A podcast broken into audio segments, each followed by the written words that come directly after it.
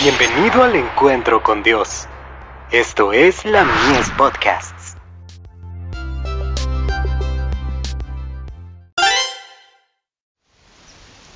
Cada día con Dios. Una guía para la salvación. Pero persiste tú en lo que has aprendido y te persuadiste, sabiendo de quién has aprendido, y que desde la niñez has sabido las sagradas escrituras, las cuales te pueden hacer sabio para la salvación por la fe que es en Cristo Jesús. Segunda de Timoteo, capítulo 3, versos 14 y 15. La muchas invenciones humanas ideadas para explicar la palabra, con el fin de que los estudiantes la comprendan por medio de las afirmaciones de los eruditos, es una equivocación. Dios no ha tenido la intención de que la recepción del Evangelio dependa del raciocinio. El propósito del Evangelio consiste en ser alimento espiritual, para satisfacer el apetito espiritual del hombre. La palabra de Dios es un gran libro educador.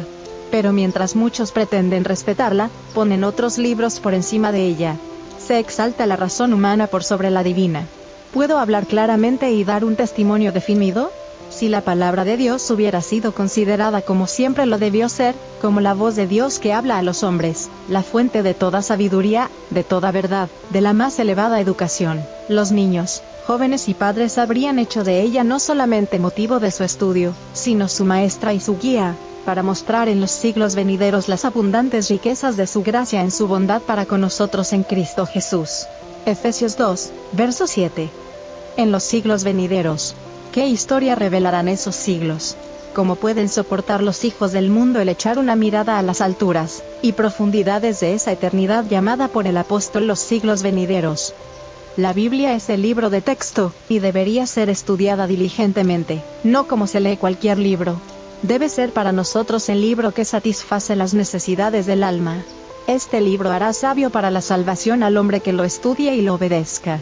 Así como el alimento no puede nutrir el cuerpo a menos que se le coma y se lo digiera, tampoco puede la palabra del Dios vivo satisfacer el alma a menos que se la reciba como maestra de un sistema de educación superior, que está por encima de todo artificio humano, a menos que sus principios sean obedecidos porque son la sabiduría de Dios. El Señor cumplirá sus propósitos al hacer del ser humano socio suyo en la gran firma de la salvación, y al hacer de él todo lo que ha prometido en su palabra, haré más precioso que el oro fino al varón, y más que el oro de Ofir al hombre.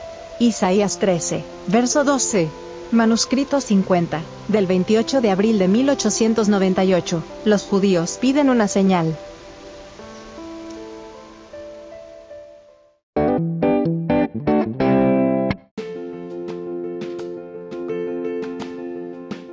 Visítanos en www.ministeriolamies.org para más contenido.